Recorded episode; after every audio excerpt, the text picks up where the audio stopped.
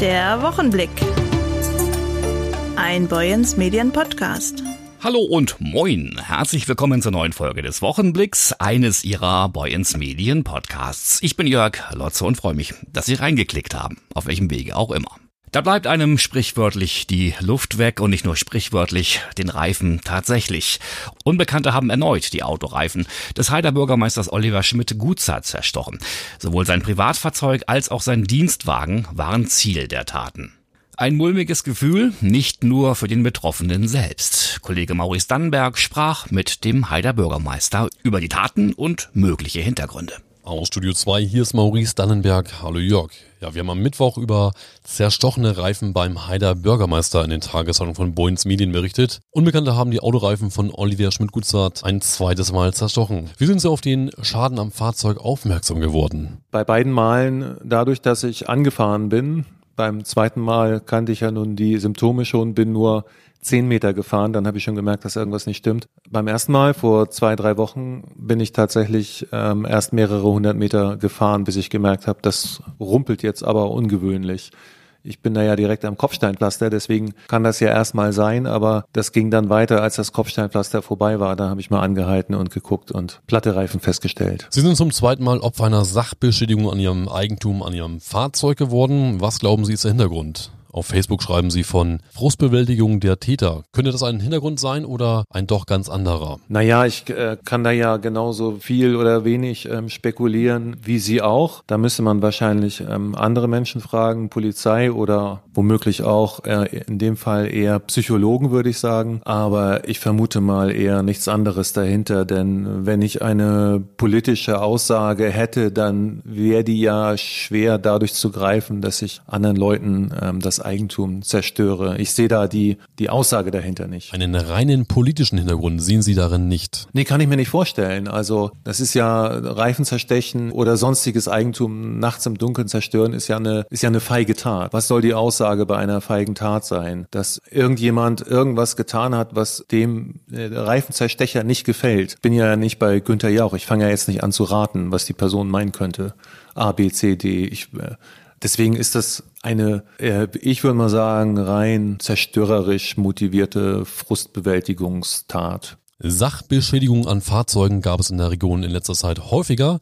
Ist das ein rein regionales Problem? Also ich weiß es nicht direkt. Ich kenne die Statistiken zu Autoreifen zerstechen nicht, aber zu Sachbeschädigung. Und das ist sicherlich kein heidespezifisches Problem. Das ist ähm, deutschlandweites Problem. Und gerade in der Nach-Corona-Zeit haben Städte vermehrt damit zu tun, dass ähm, Sachen ja zerstört werden. Viel Sachbeschädigung, viel Vandalismus vorherrscht. Sicherlich teilweise auch wirklich noch Nachwehen von Corona, von den ganzen Beschränkungen. Sie haben natürlich auch die Sachbeschädigung bei der Polizei angezeigt. Ist das auch der einzige und beste Tipp, den man geben kann? Ja, ich kann mich ja gar nicht anders schützen und das will ich ja auch gar nicht. Anzeigen sollte man natürlich, weil ja so auch sie die Voraussetzungen erfüllen für die Versicherung. Und natürlich versetzen sie die Polizei dadurch ja auch in die Lage, mal so ein bisschen ein Profil zu erstellen und zu gucken, wo tritt das eigentlich gehäuft auf. Also ich bin mir sicher, dass die Polizei sich das ganz genau anschaut, hat sie mir jedenfalls auch so gesagt, dass man dann auch mal gezielt äh, losfahren kann, gezielt auch untersuchen kann. Natürlich, wer, wer eine Garage hat, sollte sein Auto schon aus anderen Gründen vielleicht in die, in die Garage stellen. Aber ich werde jetzt mein Verhalten auf jeden Fall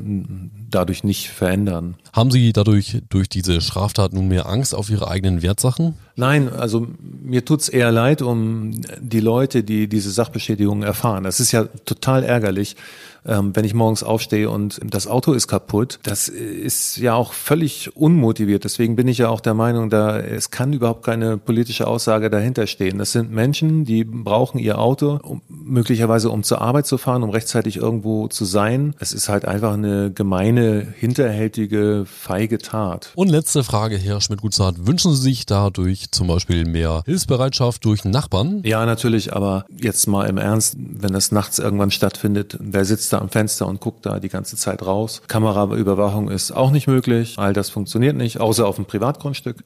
Ja, man kann nur hoffen, dass die Polizei vielleicht jetzt verstärkt dann doch kontrolliert. Vielen Dank, Oliver Schmidt-Gutzart, Bürgermeister der Stadt Heide und alles Gute. Dankeschön, Herr Danbeck. Huschke Mau ist Autorin, Aktivistin, Doktorandin und Ex-Prostituierte. Darüber hat sie ein Buch geschrieben und hat vor einigen Tagen in der Fachhochschule Westküste gelesen. Über Zuhälter, Freier und warum Prostitution ihrer Meinung nach kein Beruf, sondern sexuelle Gewalt ist und was sich in Deutschland ändern muss. Etwa 1,2 Millionen Männer sollen pro Tag zu einer Prostituierten gehen. Inwieweit die Zahl stimmt, ist unklar. Huschgemau sagt, in Deutschland gibt es viele Freier und dort liege das Problem. Denn die Nachfrage besteht, sagt sie. Deshalb gäbe es Menschenhandel und Zwangsprostitution. Boyens Medienredakteurin Claudia Zidon sprach mit der Autorin über ihr Buch und über den Ausstieg aus der Prostitution. Ein angenehmer Abend? Ist das eher ungewöhnlich? Und was für Abende, wenn Sie Lesungen geben, haben Sie schon erlebt? Also angenehm kann man jetzt nicht sagen, weil das für mich natürlich auch eine Überwindung ist, das vorzulesen. Und ich habe ja auch sehr private Sachen vorgelesen, abgesehen von dem politischen Teil. Ansonsten fand ich das aber schon schön zu sehen, dass es auch Leute bewegt und dass ähm, Leute Argumentationen mitgenommen haben. Das ist wichtig, ja. Vom Kopf verstehen und im Herz verstehen, was Prostitution ist. Ansonsten war das eine tolle Atmosphäre. Also beim Thema Prostitution ist sonst ganz oft Chaos und Drama und es wird auch oft laut und die Fronten sind verhärtet und es gibt viel Gekreisch und Geschrei. Das war heute Abend gar nicht so, fand ich sehr angenehm. Es gibt aber auch Drohungen oder es gab schon Drohungen. Wer sind auch diese, ja, nennen wir sie mal Gegner von Ihnen, die dann auch eben Kommentare in, in sozialen Medien posten, die eben auch verletzend sein können? Ja, politisch und ideologisch fehlgeleitete Menschen an. Das kann man es leider nie ausdrücken. Also was man für eine Meinung zu Prostitution hat, ist ja erstmal dahingestellt. Aber äh, wie man dann mit Betroffenen umgeht oder überhaupt auch mit Leuten, die Vorträge machen, müssen ja nicht Betroffene sein, ist, ist dann eine andere Frage. Also ich werde relativ oft angekeift und angepöbelt und angeschrien, muss ich sagen. Sie haben vorher gesagt, es hat Jahre gedauert, bis Sie quasi auch ausgestiegen sind und dieses Leben führen konnten, das Sie jetzt führen. Wie haben Sie es aber wirklich auch konkret geschafft? Also Sie haben gesagt, es gibt unterschiedliche Wege.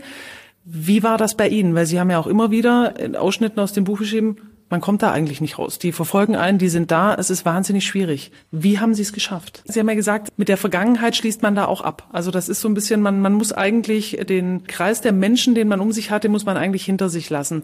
Aber ist da immer noch eine Angst vor, vor Menschen, von denen Sie uns jetzt auch erzählt haben, von diesen Männern? Gibt es die noch oder ist das, ist das weg? Haben Sie keine Angst mehr, dass da plötzlich einer nochmal auftaucht? Doch, die bleibt ja auch immer. Also mein erster Zuhälter, der Polizist zum Beispiel, findet es gerade garantiert nicht cool, was ich mache. Ähm, der zweite Zuhälter hat ja immer noch Verbandlungen in die organisierte Kriminalität und ich möchte dem auch wirklich nie über den Weg laufen. Und dann ist es ja so, dass man manchmal auch Freiern über den Weg läuft. Ich würde nie mehr alle erkennen, weil man die Gesichter vergisst. Aber ich habe zum Beispiel bei meinem ersten Job, den ich nach der Prostitution hatte, habe ich einen Job bekommen in dem, was ich studiert habe. Und dieses Gebäude, in dem ich da gearbeitet habe, war noch eine Baustelle und ich bin an meinem ersten Tag in dieses Gebäude gegangen über die Baustelle und sehe den Baustellenleiter und es war ein Ex-Freier von mir. Und ich bin also an ihm vorbeigegangen und habe äh, gehört, wie er irgendwas gesagt hat und alle Bauarbeiter haben übelst angefangen mit Lachen und ich konnte mir vorstellen, was er gesagt hat und das hat mich so wütend gemacht, dass er mich jetzt beschämen kann. Ähm, der war mehr als doppelt so alt wie ich und hat also ein junges Mädchen ausgenutzt und sexuell ausgebeutet. Also das ist einfach so eine himmelschreiende Ungerechtigkeit, dass ich mich dafür zu schämen habe und nie er. Und das passiert natürlich immer wieder, dass man freier über den Weg läuft oder so, ja. Wollte ich gerade sagen, man, man könnte ja auch davon ausgehen, ihm ist das eher unangenehm und irgendwie, er will nicht, dass man das weiß, aber es ist scheinbar genau andersrum. Warum ist Ihnen das aber auch so wichtig, damit eben jetzt an die Öffentlichkeit zu gehen und auch rauszugehen. Sie haben gesagt, Sie, Sie haben äh, neun Jahre und dann haben Sie gesagt, jetzt sprechen Sie offen darüber. Warum war Ihnen das so wichtig und braucht es vielleicht auch so eine Person, die damit eben nach draußen geht, damit sich was ändert? Also mir war das wichtig, weil ich das vor mir selber nie mehr äh, klargekriegt habe. Ich kam aus der Prostitution und war hochtraumatisiert und ich wusste ja genau, was in der Prostitution auch stattfindet und dass das sexuelle Gewalt ist. Und dann laufe ich aber durch meine Stadt und auf jedem zweiten Taxi ist Puffwerbung, riesengroße Plakatwände für Laufhäuser und im Fernsehen sitzen sie und hö, klar war ich im Puff und Bordellbetreiber sitzen da in Anzügen und machen auf Geschäftsmann und ich habe das nie mehr ertragen. konnte vor mir selber nie rechtfertigen, warum ich darüber nicht spreche, auch wenn das sehr verletzend ist und auch beschämend und demütigend darüber zu reden und man dafür auch sehr angegriffen wird. Mittlerweile bin ich froh, dass ich darüber spreche, weil ich immer wieder von äh, Mädchen und Frauen die Rückmeldung bekomme, dass sie dadurch Mut fassen, sich auch nicht mehr zu schämen und sich auch dafür einzusetzen, eben, dass Prostitution abgeschafft wird, weil sie es aus ihrer eigenen Erfahrung eben kennen und sich ansonsten nie getraut hätten, dazu was zu sagen. Inwieweit ist es also vielleicht auch ein Klischee oder ist es ein Klischee von der Prostituierten, die das freiwillig macht, die das auch gerne macht, von der einerseits vielleicht gelangweilten Hausfrau, die eigentlich aufs Geld gar nicht angewiesen ist, die aber sagt, mein Mann ist nie da und ich mache das zu meinem persönlichen Vergnügen oder die, die vielleicht auf, der Reeperbahn irgendwie stehen und, und wo man irgendwie das als, ja, fast schon gewohnt dann irgendwie kennt, wo es fast schon so ein bisschen zu der Kultur dazugehört. Ist das ein Klischee von dieser freiwilligen, glücklichen Prostituierten? Also ich kenne keine davon. Und auch die paar Frauen, die in den Medien sind, sind ja immer dieselben drei oder vier, die das erzählen. Wenn man denen mal genau zuhört, merkt man auch, dass da was anderes dahinter steckt. Ich kenne keine glückliche Prostituierte und dass das Teil der Popkultur ist, auch auf die Reeperbahn zu gehen und dort die Sau rauszulassen und Party zu machen und ins Laufhaus zu gehen, sich die Frauen anzugucken. Das hat mit der Abstumpfung zu tun, die in allen Gesellschaften stattfindet, wo Prostitution akzeptiertes Verhalten ist. Also ich meine, die machen dort Party eigentlich im Elend. Und wir definieren das dann noch als Gefeier und als Teil der deutschen Kultur. Das sagt auch schon viel aus über die deutsche Kultur. Und deswegen das nordische Modell. Da hatten wir schon auch die Frage hier aus dem Publikum, dass es wahnsinnig schwierig ist, das in, in, in Deutschland durchzusetzen. Glauben Sie, dass es dennoch klappt? Und was muss sich vielleicht ändern, dass es auch hier zeitnah vielleicht sogar durchgesetzt wird? Ich bin mir ganz sicher, dass wir das nordische Modell auch in Deutschland kriegen, weil alle Länder um Deutschland drumherum das mittlerweile einführen und wir werden uns irgendwann nicht mehr diesem Druck, also wir werden dem Druck irgendwann nie mehr standhalten können. Davon mal abgesehen haben ja andere Länder auch ein Interesse daran, dass Deutschland das einführt. Rumänien, Bulgarien zum Beispiel, ja, wo die ganzen jungen Frauen und Mädchen verschwinden und in deutschen Bordellen wieder auftauchen oder auch nicht wieder auftauchen oder in Müllsäcken am Straßenstrich oder in Tiefkühltruhen wieder auftauchen oder sonst wo ermordet werden, die haben auch ein Interesse daran, dass wir das hier beenden. Und ich bin mir ganz sicher, dass wir das beenden können. Verborgenes entdecken, das ist ihr Ding. Seit vielen Jahren fungiert Ursel Baumeister als Stadt- und Museumsführerin in Meldorf. Nun beschreitet die gebürtige Bremerin zusätzliches Neuland und zwar mit der Gründung der Meldorfer Kulturstiftung. Zwecke der Kunst und Kultur, des Denkmalschutzes, des Umweltschutzes, des Völkerverständigungsgedankens sowie kirchliche Zwecke sollen gefördert werden. So steht es in der zugrunde liegenden Satzung. Der Stiftungszweck kommt im Tun und Wirken der Stifterin nahe, wie sie selbst sagt. Mein Name ist Ursel Burmeister. Ich habe so vor bummelig zwei Jahren mir überlegt, was ich mit meinem Erbe mache.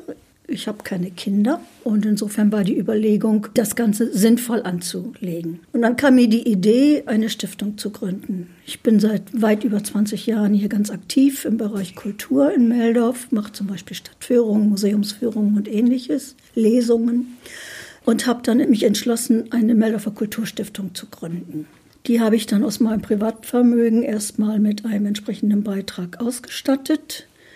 Und dieser Beitrag soll sich dann amortisieren, sprich das Geld ist angelegt und äh, das, was da an Zinsen und Erträgen zusammenkommt, geht dann als freies Kapital als Erträgnis in die Stiftung und kann dann für bestimmte Objekte ausgegeben werden. Wie waren dann die ersten Schritte, um die Stiftung mit Leben zu erfüllen? Ja, mein erster Anfang war äh, vom letzten Jahr. Da wollte ich meinen, hatte ich einen runden Geburtstag. Der wievielte ist uninteressant. Ich frage auch nicht. und äh, habe dann meine Gäste gebeten, mir anstelle von Geschenken für mich auf die Stiftung einen Betrag zu übergeben. Wir haben die Gemeinnützigkeit bekommen über das Finanzamt in München. Das heißt, ich kann also jede Spende auch entsprechend mit einer Spendenbescheinigung belegen. Das ist natürlich sehr schön, weil die Leute dann eben auch etwas haben für sich. Ja, und da ist eine ganze Menge Geld zusammengekommen und nun äh, sind wir da so weit, dass wir überlegen können, was wir mit den ersten Sachen anfangen können. Und Katja hatte schon die glorreiche Idee zu sagen, also 250 Euro pro Projekt, um damit eben erstmal so einen Anfang zu machen, denn wir müssen ja auch selber erstmal Erfahrungen damit machen. Für die Gründung der Stiftung und die Mitführung der Geschäfte hat sich Ursel Baumeister zwei Weggefährten aus ihrer museumspädagogischen Arbeit ins Boot geholt. Katja Tode und Dr. Christoph Otte, beide beim Dithmarscher Landesmuseum beschäftigt, bilden gemeinsam mit der Stifterin den Stiftungsvorstand. Wie läuft sie praktisch ab, die Arbeit der Stiftung Katja Tode? Die Stiftung widmet sich verschiedenen Bereichen. Also wir haben verschiedene Schwerpunkte, die wir gern vor allem berücksichtigen möchten. Die kommen aus dem Bereich Kunst oder Kultur, Umwelt, Schutz, Völkerverständigung oder auch kirchliche Arbeiten. Das sind so die Hauptbereiche, die die Stiftung einfach auch in ihrer Satzung berücksichtigt. Und der Schwerpunkt der Stiftung, das steckt schon im Namen Meldorfer Kulturstiftung, ist Meldorf. Das heißt, wir würden gern das Geld hier in der Region sinnvoll ausgeben. Und wer sich bewerben möchte, kann das über unsere Webseite tun inzwischen. Also wir haben da zum Beispiel schon mal die Bewerbungs-, die Antragsunterlagen ausgelegt und freigeschaltet. Und wenn man sich bewirbt, kann man dann quasi in einen großen Pool kommen. Wir schauen uns die Bewerbung an und dann gucken wir, wie viele Projekte wir in dem jeweiligen Halbjahr fördern können, also was die Zinsen des angelegten Betrags ermöglichen. Und wir würden gern eben als Maximalsumme pro Projekt momentan bei 250 Euro liegen, weil wir dann einfach mehrere Projekte fördern können. Dann geht nicht alles in eine Tasche, sondern wir können einfach viele kleine, schöne Sachen umsetzen, die Meldorf, denke ich, auch gut tun werden.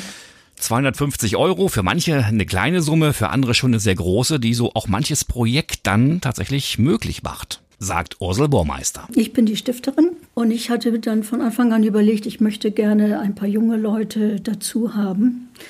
Und da wir befreundet sind, ich glaube, so kann ich das sagen, ja, habe ich dann die Idee gehabt, Christoph und Katja zu bitten, ob sie daran teilnehmen wollen. Und sie haben sofort Ja gesagt. Und für mich ist das natürlich ganz toll, so dass ich auch weiß, wenn ich dann irgendwann das vielleicht nicht mehr so gut kann, dann habe ich Leute, die eingearbeitet sind, die wissen, wie ich ticke, wie meine Ideen sind und das dann weiterführen können. Denkbare Spendenverwendungen könnten etwa Kunstprojekte im öffentlichen Raum sein oder auch solche, die der Erhaltung oder Pflege von Baudenkmälern, wie dem Meldorfer Dom dienen. Auch Umweltprojekte, wie etwa im Klimapark, Musikprojekte wie die der Jugendkantorei oder Maßnahmen zur Völkerverständigung wie die Meldorfer Städtepartnerschaft sind gut vorstellbar. Wer entscheidet denn über die Verwendung der Mittel und wer den Zuschlag bekommt, mögliche finanzielle Förderungen erhält? Ja, also es geht um erstmal um Meldorf selber und die nächstgrößere Region ist Dithmarschen und wir gehen maximal Schleswig-Holstein weit. Denn wir sind klein, aber fein. Sind das denn reine kulturelle Zwecke, die gefördert werden, oder hat man da auch so ein bisschen Luft bei der Auswahl, Dr. Christoph Otte? Kultur ist sicherlich ein wesentlicher Aspekt. Das hat auch damit zu tun, dass Ursel ja wirklich hier seit Jahren sehr aktiv und engagiert äh, im, im ich sag mal, kulturellen Bereich in Meldorf und in Dithmarschen tätig ist aber auch die Themen, ähm, ja, wie gesagt, schon Völkerverständigung, ähm, auch Umweltschutz, äh, all solche Bereiche sollen Berücksichtigung finden. Das muss sich sicherlich jetzt auch ein bisschen finden mit den ersten Anträgen. Wir sind jetzt auch gerade äh, sozusagen neu gestartet und, und müssen da erstmal unsere Erfahrungen sammeln, aber würden natürlich gerne auch so viele ja, Antragsteller wie möglich äh, dazu ermutigen, äh, das zu versuchen. Wir haben versucht, diesen Antragsprozess auch so schlank wie möglich zu halten, dass da auch die Hürde, sozusagen die Einstiegshürde möglichst gering ist. Gut zwei Jahre hat Ursel Baumeister gebraucht, diese Stiftung anzuschieben. Warum hat es so lange gedauert? Ja, zwei Jahre. Das ist sehr viel Aufwand, weil es auch juristisch eben in Ordnung sein muss. Und äh, man, es braucht auch Zeit, um tatsächlich die Gemeinnützigkeit zu bekommen. Das muss übers Finanzamt dann geregelt werden und das braucht einfach Zeit. Wie kann man diese Stiftung aktuell denn unterstützen, jetzt gerade in der ersten Zeit auch? Nochmal Katja Tode. Also eine Unterstützung, die wir immer gebrauchen können, sind natürlich weitere Spenden, weil die weitere Projekte ermöglichen. Je mehr Leute sich dazu entschließen, das ganze Konzept der Stiftung zu unterstützen und die Themen, je mehr können wir auch ausschütten und desto mehr Projekte sind dann eben auch mit dabei und beteiligt. Und das würde uns natürlich sehr freuen, wenn wir den Rahmen ein bisschen ausweiten können im Laufe der Zeit. Über die Verwendung der Mittel entscheidet der Stiftungsvorstand komplett autark, also ohne Einflussnahme von Kommunen oder anderen. Genau, dafür haben wir jetzt im Grunde unser dreiköpfiges Gremium ähm, und wir ähm, sichten dann gemeinsam eben die eingehenden Projektanträge und, und entscheiden dann darüber, welche davon dann äh, die Mittel erhalten. Und um nochmal auf das Thema zurückzukommen, äh, wie kann man uns helfen? Also Spenden sind natürlich eine Sache. Äh, eine andere wichtige Sache wäre sicherlich die Mund-zu-Mund-Propaganda, also dass man das auch ein bisschen streut. Wir versuchen natürlich dann auch so ein bisschen Öffentlichkeitsarbeit dafür zu machen. Also der, der Podcast-Beitrag ist ein Beispiel dafür.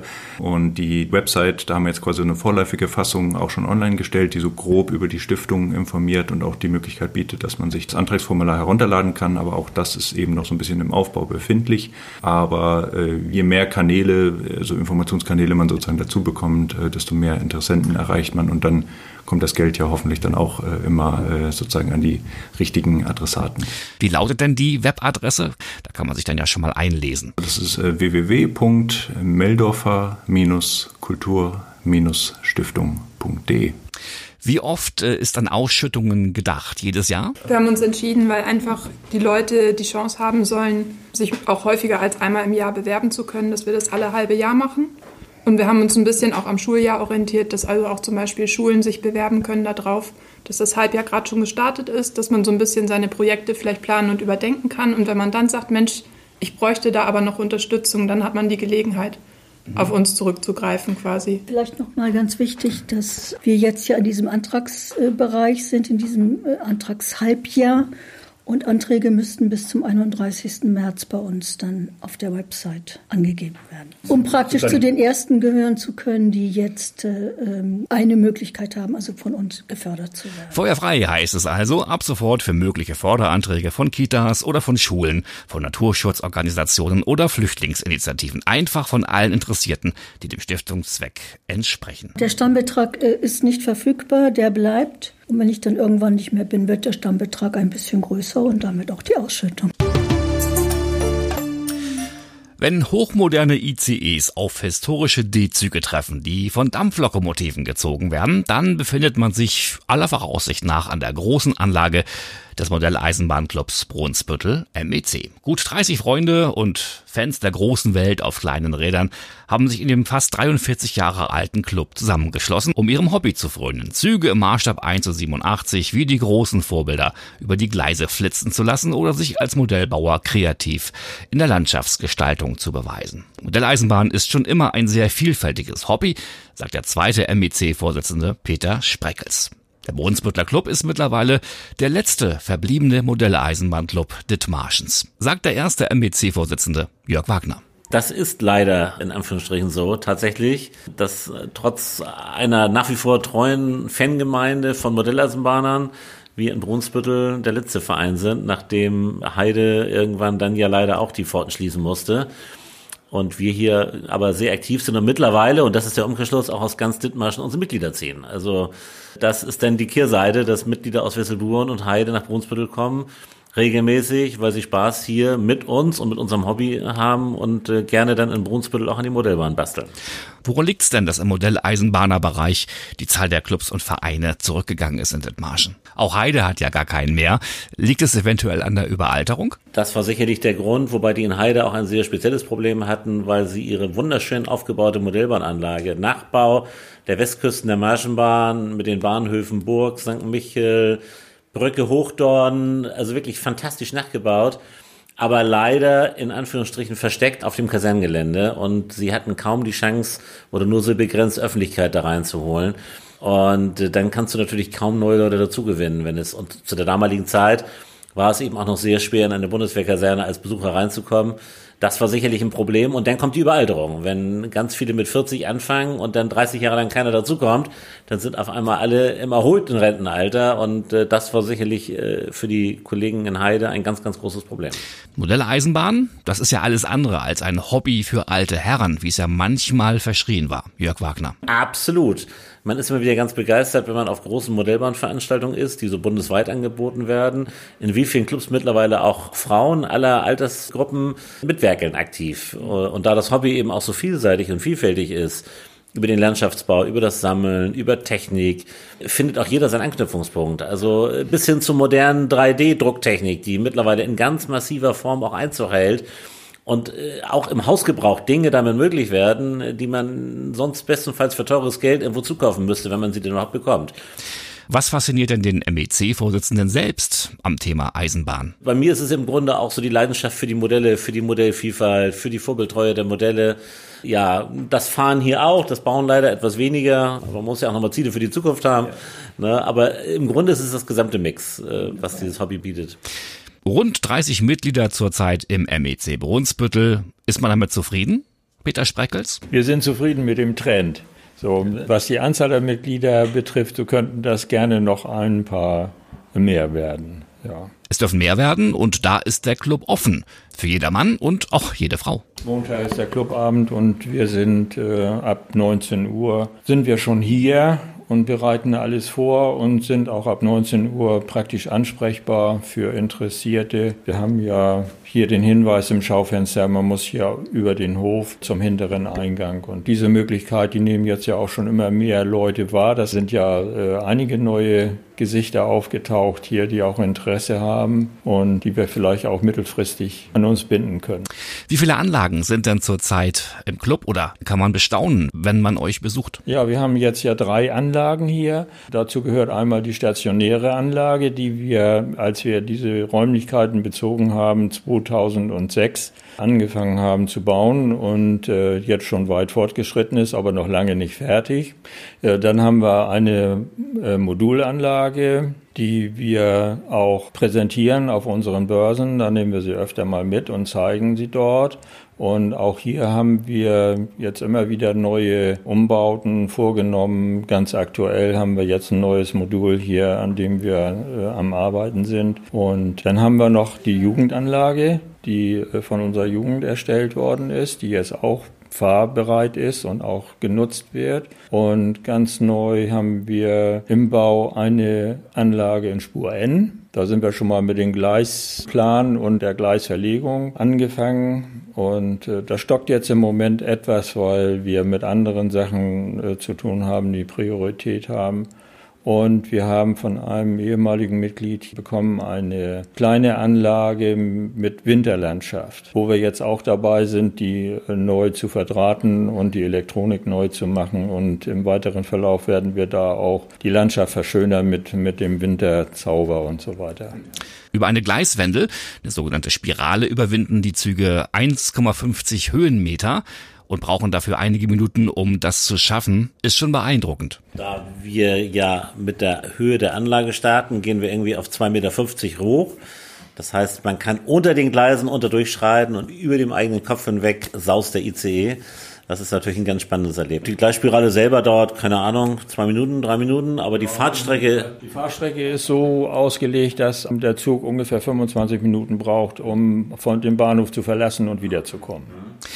In Brunsbüttel sind alle Traktionsarten zu sehen, sprich Dampflokomotiven, Diesellokomotiven und natürlich auch Elektroloks. Grundidee ist, ist so ein bisschen, man nennt es im Fachjargon Epoche 3, 4, also irgendwo so, ich sag mal, End 60er bis Anfang 80er Jahre. Aber wir haben auch dem Trend Rechnung getragen. Wir haben auch moderne Fahrzeuge hier im Verkehrsrot, weil wir auch sagen, letztlich gehört zum Hobby auch ein bisschen dazu, was Spaß macht und gefällt, wird genommen. So, das heißt, man, man hat so einen gewissen Grundtenor, aber auch wenn Mitglieder zum Beispiel den besagten ICE mitbringen, dann darf der hier auch seine Runden drehen. Das gehört dann auch dazu. Also man muss sich ja nicht selber versklaven, wenn man in der Freizeit unterwegs ist. Und da war natürlich gerade diese Epoche aber auch eine ganz tolle, weil da gab es noch die Dampfloks und diese Loks sowieso in starkem Maße, E-Loks und zwar nicht nur die erste, sondern auch weitere Nachkriegsgenerationen. Also da war auch im, im Original eine große Vielfalt. Jetzt ist die Vielfalt natürlich allein deswegen unendlich, weil es die ganzen Privatbahnen gibt. Die Loks sind ja so bunt und vielfältig geworden. Man kennt ja schon gar nicht mehr die ganzen Organisationen, die am Werke sind. Und auch die staatlichen Bahnen fahren ja quer durch Europa. Also du siehst österreichische Lokomotiven in Itzehoe am Bahnhof stehen. Das ist schon spannend. Das wäre natürlich noch vor 15, 20 Jahren völlig undenkbar gewesen.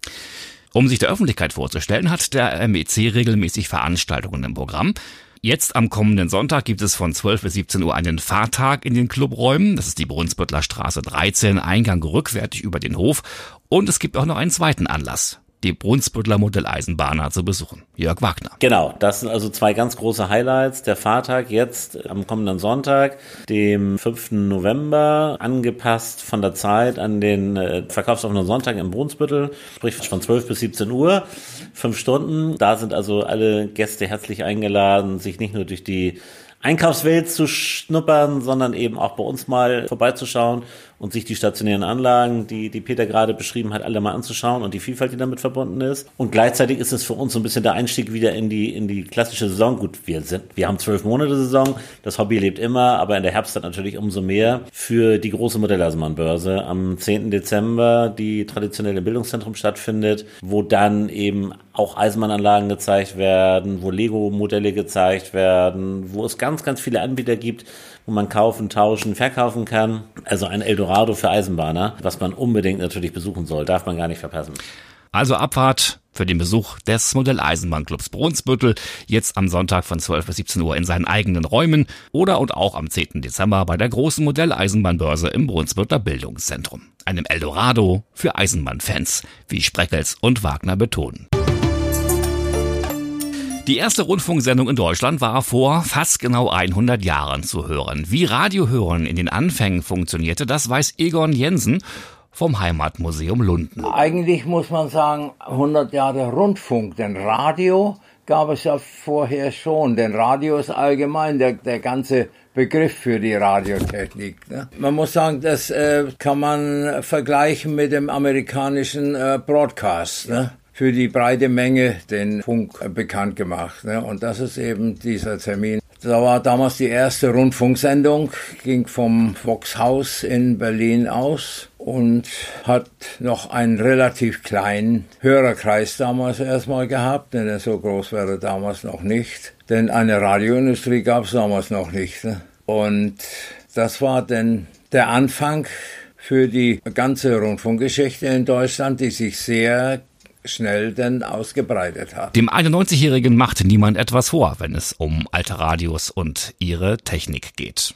Er hat inzwischen mehr als 300 Röhrenradios. Verstaut sind sie im Keller des Londoner Heimatmuseums. Dort hat er sein Reich und er präsentiert viele Empfangsgeräte und noch mehr Röhren. Denn die waren unabdingbarer Bestandteil, damit ein Radio damals überhaupt funktionierte. Sie verstärkten das Radiosignal, das von Antennen ausgesandt wird. Für manche Zwecke hat die Röhre ihren Vorteil. Ne?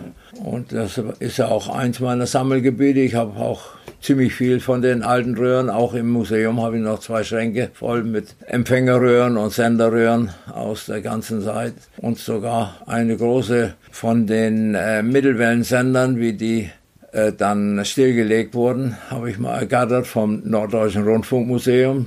Da habe ich mit denen was getauscht, die wollten was haben, was ich hatte und ich hätte gerne so eine Röhre. Und das sind natürlich, waren damals äh, kostbare Stücke, wie der Mittelwellenfunk noch äh, up to date war.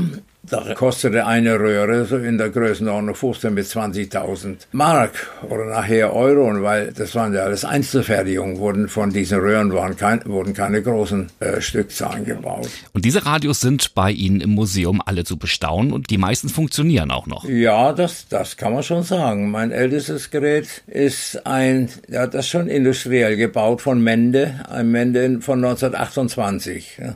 Und dann habe ich noch einen alten Siemens, der ist auch etwas so alt. Ne? Diese Radios kennt man vielleicht noch von der eigenen Großmutter oder Mutter, in denen dieses, äh, dieses Leuchtauge plötzlich anging. Ne? Die Anzeige mit den magischen Augen kam erst in den Mitte der 30er Jahren kamen die ersten magischen Augen, dann die als äh, Abstimmanzeige dann äh, fungierten. Was haben denn die Radios damals zu der Zeit gekostet überhaupt? Waren die erschwinglich für den Normalbürger? Die luxuriösen, größeren Empfänger, die waren natürlich da auch äh, schon im, ja, im Anmarsch zum Höhenflug. Ne, das gab da auch schon Geräte, die 500, 600 Reichsmark kosteten, aber die konnte sich das gewöhnliche Volk doch nicht leisten. Wenn die Dinge in Ordnung sind, das waren schon recht gute Geräte. Wir hatten in den letzten äh, Jahren dieser Technik äh, doch einige namhafte Firmen hier in Deutschland. Ne? Aber es ging ja dann, ja, in den 30er Jahren ging es dann richtig äh, aufwärts. Es wurde auch für mehr oder weniger Propagandazwecke denn der Volksempfänger entwickelt und, und das Volk gebracht und dadurch wuchs die